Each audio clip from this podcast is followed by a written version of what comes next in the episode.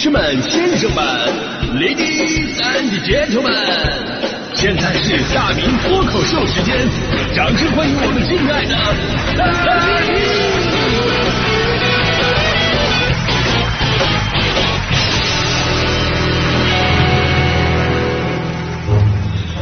好，欢迎各位来到今天的大明脱口秀，我是大明。呃，这个昨天早上啊，差点出大事儿啊。有朋友说了，这昨天早上出大事，为什么不昨天的节目说呢？是这么回事情况啊，就昨天出这个事儿吧，最开始我以为是我个人的问题，然后呢，我就没敢在节目里边说。后来下了节目，我才发现，哦，这是全中国人民都遇到的这么一个问题。You are not alone. Everybody 一个样。什么事儿呢？就是滴滴打车软件崩了。真的，呃，昨天我真的是所有小概率的事件都凑到一起发生了。首先呢，我是出门准备打车去单位，然后呢，这个滴滴出行就怎么打也打不开。我以为是我们家的网络问题，然后我就把那个 WiFi 给关了，用 5G，用 5G 也不行。我又想到了，这是不是因为我们家太大，我这个区域不行啊？啊 不好意思，有点凡尔赛。然后呢，我就跑到我们家的餐厅。画重点符号，跑到餐厅啊啊都打不开，然后呢退出啊重进呢也打不开，我一看这不就迟到了吗？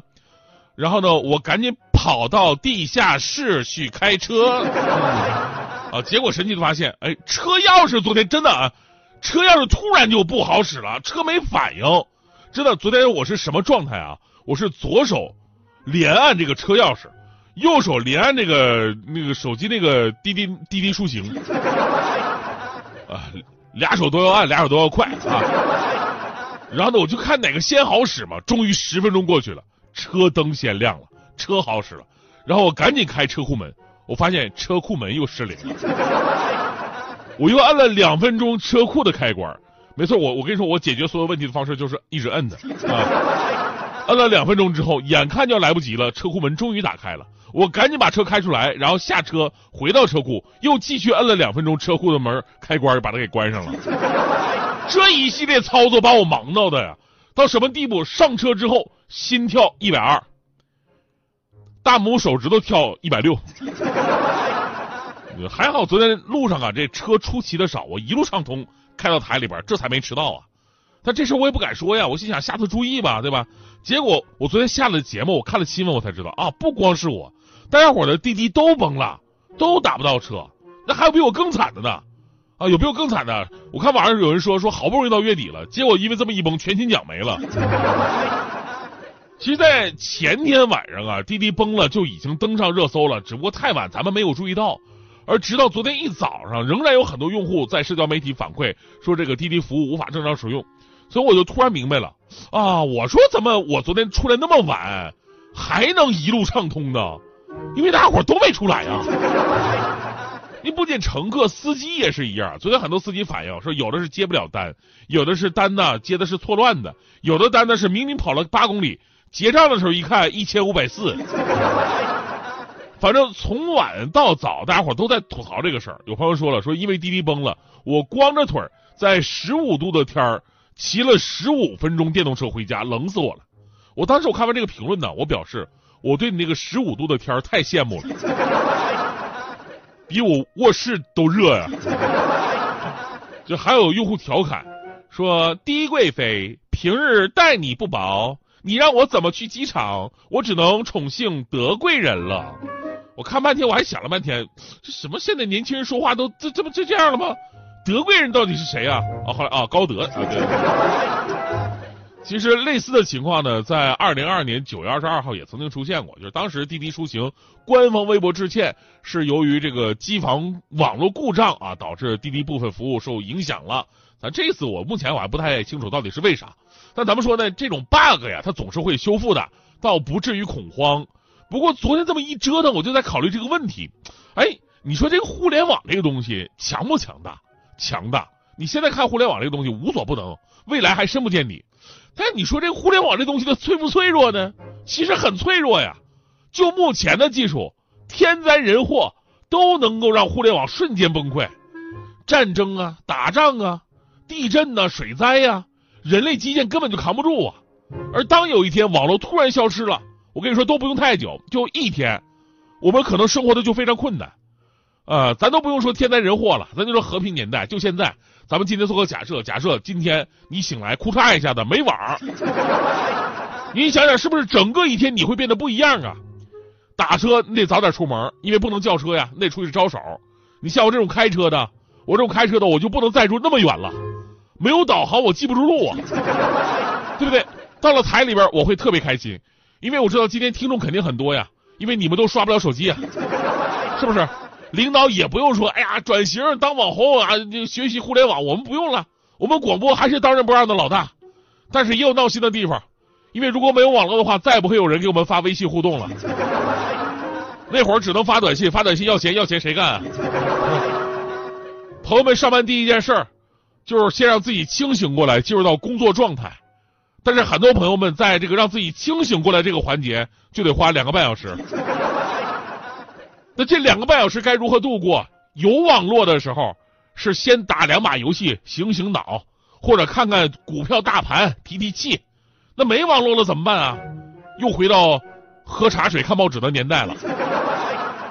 这家伙一上午感觉比平时长好多。终于混过去之后，出去吃饭，吃饭的一刹那哭了。为什么？因为手机支付用不了。谁兜里现在带现金呢？甚至还没带银行卡。真的都不用一天，半天你就饿死了。所以反思一下，真的我们现在太依赖互联网了，依赖到大多数没有失去网络的应急能力了，这是一件很可笑的事儿。为什么？你想啊，就咱们现在已经玩转了虚拟的网络，但是却玩不转真实的生活。互联网的确是我们现在最好的生活工具，但是再好的工具，也就在合适的时间场合出现，才能发挥自己的作用。你想想，这工具再好，但是。您这没没时没色的一直拿在手里边，它也占地方，它不方便啊，对不对？所以大家伙有没有发现一个问题？那就是过度的商业开发，让原本方便的网络其实没那么的方便。咱就比方说看电影啊，看电影，以前说我想看电影了，我在网上找个资源，求个种，对吧？直接下来就看了。后来呢，又要下载什么视频软件或者手机客户端才能看。行，尊重版权，我们也支持。然后突然就有有广告了，说不想看广告的话也行，得充会员。充了会员之后呢，有一些进口大片你还要单独再付费。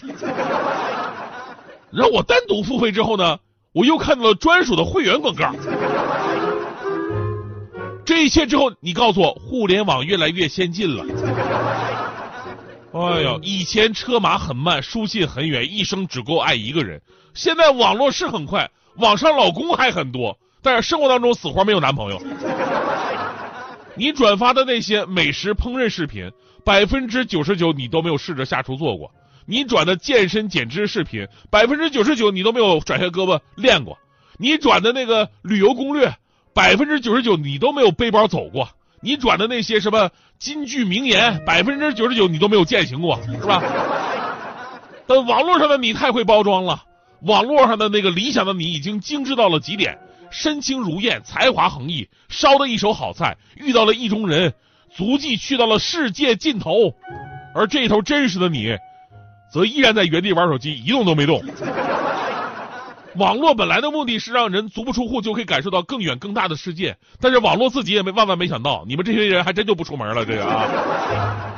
所以说，网络它作为一个工具，它本身没有好坏之分，关键是人怎么利用它，利用得当，生活就会更加美好。你过分利用，那生活就没了。所以你有没有想过，就我们是不是应该偶尔放下手机，放下网络，放下数字化，去体验不一样的生活？咱们每天抽出一个小时，关掉手机，关掉网络，关掉数字化，去做一些真实的事情。最近我我跟一个朋友学到了一个词儿啊，叫一个词儿，我估计很多朋友练过这个事儿，叫叫叫正念啊，正念啊，不是秀念啊，秀念是大师兄啊。正念是通过一些简单的行为，感受最真实的自己和当下最真实的一种状态，啊，然后会对自己的精神呢，包括肉体啊，都会有很多的好处。建议大家伙儿真的去了解一下啊，啊，当然这个了解的话，那得确实得靠互联网这个，就是咱们希望每个朋友都把握生活的平衡，追求真实的感受。所以平时呢，我跟我身边的朋友也会分享这些观点。毕竟人到中年，你要去追求更高层次的东西。就以前我们年轻的时候聚会，都是喝大酒、吹大牛，但现在完全不一样了。现在我们聚到一起也不说话，酒就倒那么一丢丢啊，一一捏捏，对吧？也不喝，就在那摆着，或者拿在手里边摇着，然后我们一言不发在那看，很安静。你以为我们在发呆吗？不，我们是在正念。但是也有朋友提出不同意见。哦，我好朋友强哥就是，我有次跟强哥说，我说强哥呀，咱们呢要学会偶尔断断网，你会发现断网之后，你的效率会特别的高。正所谓断网是第一生产力，尤其你的情绪会变得更加的平和。结果强哥把我反驳了，强哥说你可拉倒吧，我亲自感受过，上网才会让人感到平和，断网会让人变得特别暴力啊。我说怎么可能啊？强哥说，我亲自测试过呀。那天你强嫂正搁那打网络游戏呢，我就想起你说的话，不想让他沉迷，然后哭咔一下把他网线给拔了。